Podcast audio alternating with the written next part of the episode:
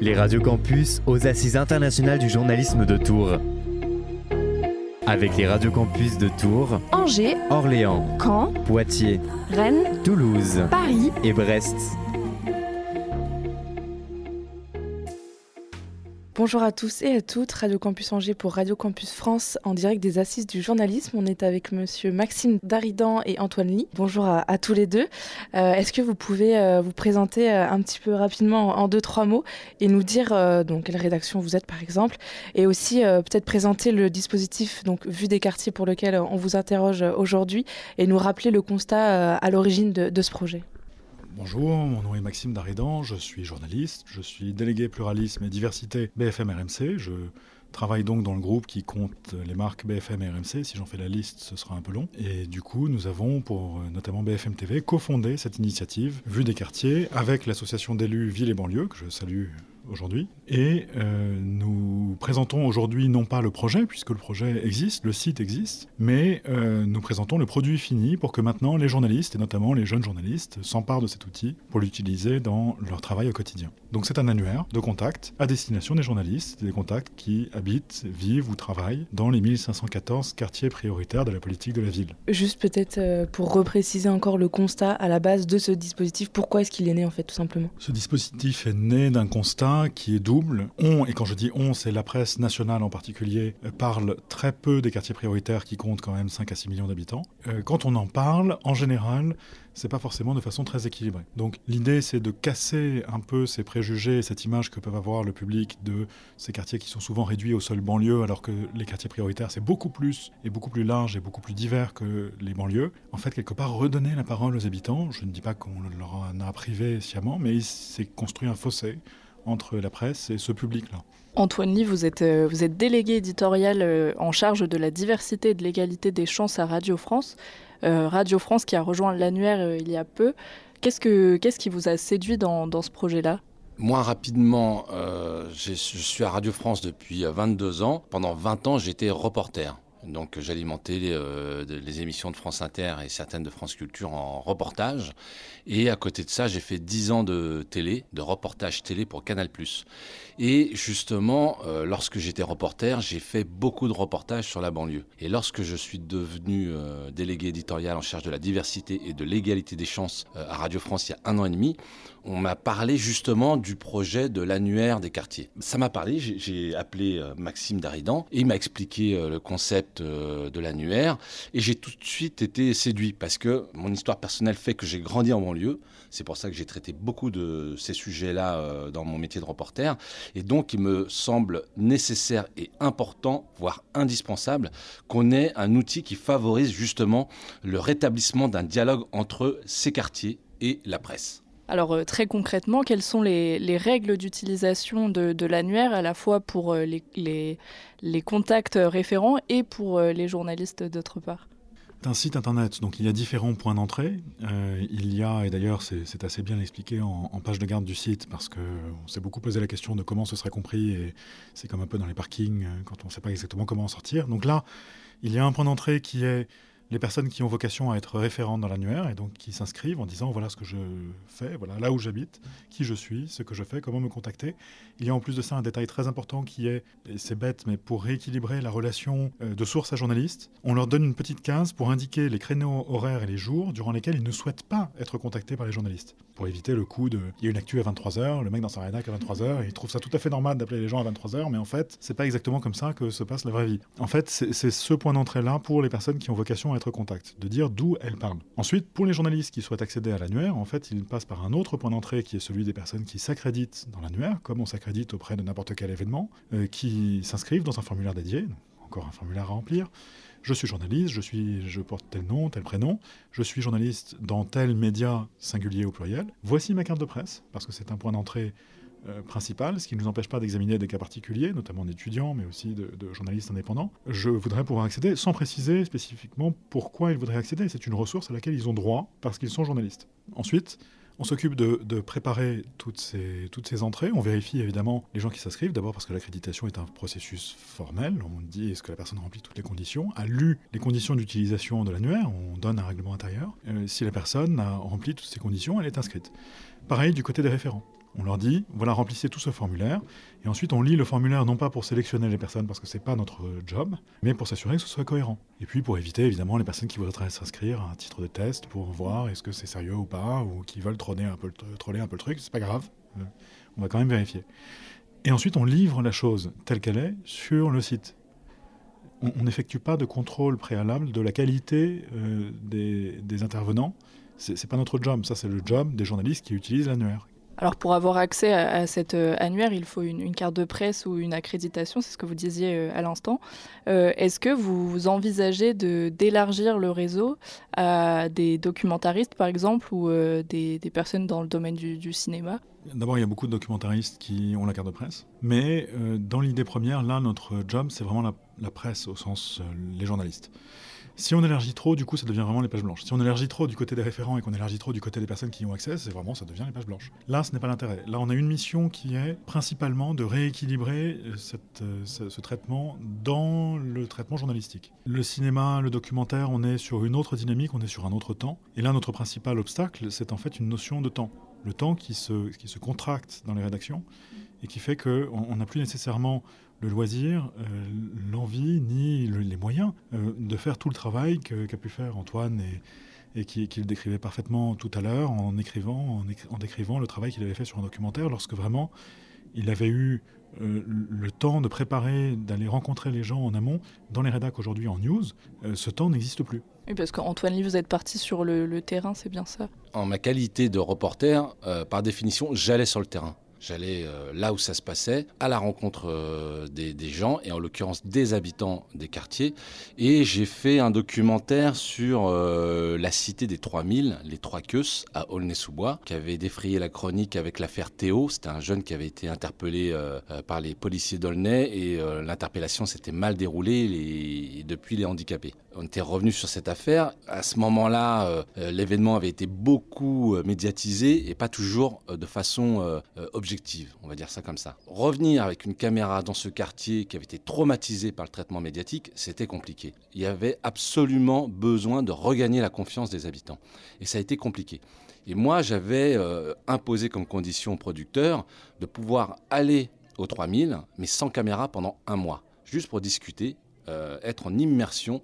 Euh, et euh, j'allais chez le coiffeur là-bas, j'allais faire mes courses, j'allais manger le midi, le soir, je prenais le café, le thé à la menthe, je discutais avec les gens, je prenais du temps. Je, rentrais en contact avec eux, j'expliquais qui j'étais, pourquoi j'étais là, ce que je voulais faire. Et surtout, j'expliquais ma démarche parce que justement, je leur ai bien expliqué que je venais pas chercher quelque chose de, sensationnel je leur ai expliqué que moi, je voulais raconter leur quotidien, leur vie, leurs leur problématiques. Et je leur ai aussi raconté que moi-même, je venais euh, de banlieue. Alors, pas d'Aulnay, mais de Vitry-sur-Seine. Ça crée un lien. moi, je leur avais donné ma parole d'honneur pour ce que ça vaut. Mais en tout cas, la grande satisfaction, c'est qu'à l'issue du tournage et du montage et de la diffusion, j'ai reçu énormément de, messages pour me dire écoute, tu nous as, euh, tu nous as pas déçus. Euh, mais c'était pas complaisant. Hein. Je leur avais dit justement, je leur ai dit, moi je suis pas là pour faire un truc euh, béni oui oui, euh, dire que tout va bien. On va parler des vrais problèmes. Mais vous aurez le temps et les moyens de raconter et d'expliquer de, euh, les problématiques qui vous touchent au quotidien. Et alors justement, avec cette question de l'objectivité, euh, vous l'avez précisé, les volontaires, enfin les personnes qui s'inscrivent en tant que contact référent sont tous et toutes volontaires. Est-ce que en donnant uniquement la parole à ces personnes-là, on risque pas de perdre aussi cette objectivité, puisqu'ils veulent aussi, euh, vous l'avez dit dans la, conférence, redorer un peu l'image des quartiers euh, qu'on peut se faire ou que les médias peuvent véhiculer il y, a deux, il, y a, deux éléments de réponse. Le premier, c'est que, euh, oui, bien sûr, les personnes qui sont inscrites dans l'annuaire sont un point d'entrée dans le cadre de la préparation. Mais en fait, ça, c'est valable pour tous les sujets. Et, euh, quand on exerce le journalisme, on s'en rend compte assez facilement. Parfois, on part avec une idée, un angle, un projet. Et en fait, la confrontation avec le terrain, avec le réel, change. Et on se rend compte que, bon, l'angle que j'avais prévu est complètement merdique. En revanche, il y a une autre histoire formidable qui se fait là. Et c'est ça dont il faut parler. Bah, du coup, il en va de même avec les contacts que l'on se crée en amont. On va utiliser l'annuaire, c'est un point d'entrée, on prépare le reportage, on se dit tiens, on va aller interroger bidule, machin, on les appelle, on dit c'est formidable, on peut se rencontrer. Et puis en fait, on arrive sur le terrain et on rencontre ces personnes-là, on en rencontre d'autres nécessairement, parce qu'on n'arrive pas dans un endroit vide où n'apparaissent dans le paysage que les trois personnes qui, qui ont été contactées. Cette confrontation va amener à d'autres choses. Le reportage de terrain, c'est nécessairement un truc qui va, c'est une matière qui va bouger, qui va évoluer. Sinon, on fait un truc terrible, c'est qu'on impose aux faits et au réel une idée préconçue. Et donc, on refait euh, en fait, ce qui est reproché aujourd'hui euh, par une très large part de ces habitants qui, pour ceux qui se préoccupent de l'image des quartiers, parce qu'évidemment tous ne sont pas dans la même situation, qui en fait vivent, sont heureux dans leur ville, ou, au contraire ont envie que les choses évoluent et changent comme tout un chacun, mais qui du coup ont l'impression qu'il y a ce fossé qui s'est créé. Donc la préparation est importante, raccourcir ce temps de traitement, mais la confrontation avec le réel en est une autre. Parce que vous avez dit, est-ce que c'est pas problématique de donner la parole qu'à ces personnes? Justement, il y aura plusieurs sources, il y aura plusieurs personnes qu'on va interroger pour avoir différents points de vue. Ce qu'on appelle recouper les sources, avoir différents points de vue, le pluralisme. Euh, ça peut être les habitants, ça peut être les, institutions, ça peut être la police, ça peut être euh, les élus. Tous ces témoignages euh, assemblés donneront, on s'approchera de plus en plus de la réalité et par ailleurs, vous dites, est-ce que, euh, voilà, euh, donner une vision euh, angélique des choses? Mais non, pas du tout. Moi, quand j'ai fait le documentaire à, à, Aulnay, on a parlé, par exemple, du communautarisme, qui est un vrai sujet. Et il ne s'agissait pas de dire, bah non, ça n'existe pas. Voilà, moi, j'étais avec un habitant que j'avais trouvé, et que j'avais réussi à convaincre, et on a été au marché, et je lui ai dit, décrivez-moi le marché effectivement, il y avait une grande partie des, clients qui étaient d'origine étrangère. Et moi, je lui ai demandé de m'expliquer sa vision des choses. Pourquoi c'était comme ça? Et là, c'était intéressant. Parce qu'il avait son point de vue d'habitant, et qui était un point de vue très intéressant que je n'avais pas entendu ailleurs, d'ailleurs, parce que, en l'occurrence, on a, ça a dévié sur le, grand emplacement de ce concept qui consiste à dire qu'en fait, euh, les musulmans veulent envahir euh, la France et prendre le dessus sur les, sur, sur, les, euh, les Français de souche, entre guillemets. Donc c'est une théorie qui a été très, très euh, reprise par euh, Zemmour et à l'époque c'était vraiment un sujet. Et lui disait que en fait, euh, de son point de vue d'habitant, c'était une injustice sans nom, c'était une double peine. C'est-à-dire que c'est pas eux qui chassent les blancs, c'est les blancs qui s'en vont et se retrouvent entre eux. Et lui me disait, mais moi je rêverais que mon fils, effectivement, dans, sa classe, il y a majoritairement euh, euh, des, enfants issus de l'immigration. Et il me dit, mais moi je voudrais que mon fils, il aille avec des, blancs, des, Michel, des Stéphane, des Stéphanie, des Valérie. Euh, mais ils sont plus là. Donc nous, on en souffre, et en plus, on nous accuse d'avoir, de, de, les avoir mis dehors. Et donc, il ne s'agit pas de dire, dites-nous comment c'est super la banlieue. C'était pas ça. Est-ce que ça, c'est un problème? Et pourquoi? Comment vous, vous l'expliquez? Moi, je trouve qu'il y a une utilité euh, on vient faire notre boulot, on, se pose des questions, on vient chercher des réponses, des analyses. Et euh, moi, j'ai euh, l'ambition de, rendre nos téléspectateurs un petit peu plus curieux, se poser des questions et pas juste avaler ce qu'on entend tout le temps, des, phrases toutes faites de certains hommes politiques. Voilà. Vous avez commencé à évoquer euh, le manque de temps euh, pour traiter de ces, sujets-là. Au-delà de l'annuaire qui est un premier pas, mais vous avez aussi tous et toutes rappelé pendant la conférence que ce n'était pas suffisant. Comment pallier à ce problème de manque de temps euh, de traitement médiatique des, sujets dans les quartiers? Sur ce temps long, si on veut bien construire un projet, il faut prendre le temps. Donc déjà, il fallait prendre le temps de construire les quartiers. À chaque fois qu'il intervenait une, crise ou une crispation en matière de traitement d'actualité liée au quartier prioritaire, on se posait la question de est-ce que l'annuaire qu'on est en train de construire aurait été utile dans ces circonstances. Et il y a eu un exemple poignant. Il y a eu un fait divers à Beaune, et euh, le fait divers est le suivant, tel qu'il nous a été présenté par voie d'agence. Une voiture est passée, a ouvert le feu sur des jeunes euh, dans le quartier de, de tel endroit à Beaune. Le parquet que l'on a contacté ce soir-là nous dit bon, on ne sait pas exactement quelles sont les motivations de, cet acte, mais comme ils le font d'habitude, on n'exclut rien, euh, on n'exclut pas la possibilité d'un règlement de compte. Sauf que trois jours après, le bien public, qui est le canard local, révèle deux points importants. Le premier, c'est qu'il n'y a pas de bande à Beaune, donc il n'y a pas de règlement de compte, et que les jeunes qui avaient été la cible de ces tirs de fusil de chasse euh, avaient été la cible d'insultes racistes.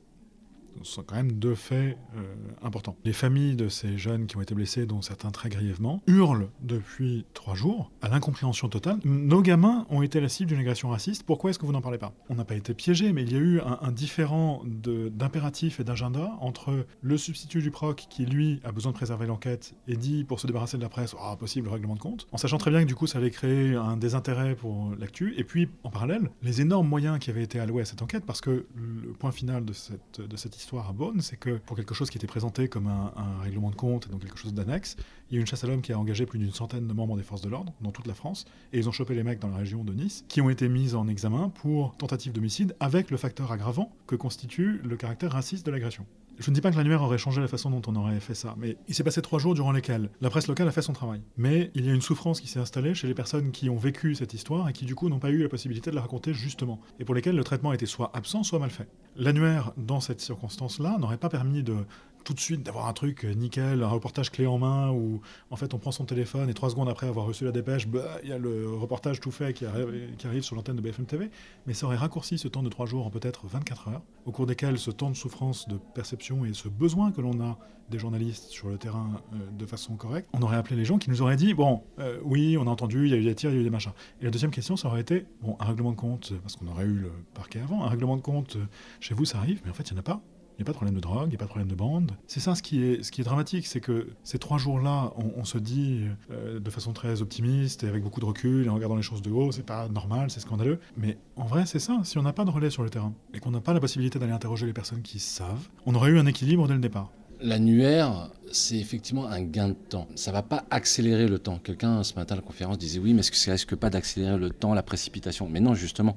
Moi, c'est pas comme ça que je vois l'annuaire. De toute façon, le temps dans des chaînes d'infos euh, en continu, que ce soit en radio ou en télé, on est toujours pris par le temps. C'est celui du rendez-vous, euh, par exemple pour euh, France Télé, c'est le 20h, voilà. Donc le, le temps incompressible, il est là. La contrainte, elle est là. Dans ce temps incompressible, qu'est-ce qu'on peut faire? On n'a pas le temps de vérifier les infos, euh, donc on envoie une équipe sur le terrain qui découvre les choses, qui dans la voiture a récupéré deux trois dépêches. En gros, c'est à peu près ce qui s'est passé et il va euh, sur place essayer de trouver le premier témoignage euh, qui va lui raconter à peu près euh, ce qui, s'est passé. Quoi. Et moi, j'ai l'optimisme euh, de me dire que les gens qui se sont portés volontaires, c'est des gens qui ont une démarche honnête, qui ont envie de raconter, de rétablir une réalité, une vérité qui est la leur, mais c'est quand même eux qui la connaissent mieux que nous qui ne, connaissent, qui ne vivons pas dans le quartier, qui n'avons rien vu, qui découvrons sur place ce qui s'est passé. Et le premier qui veut nous raconter n'importe quoi, en fait, on le prend parce qu'on n'a pas le temps de vérifier et que ça nous arrange d'avoir un sonore qui va alimenter le sujet qui doit être prêt à 20h parce que le Red Chef, il l'attend.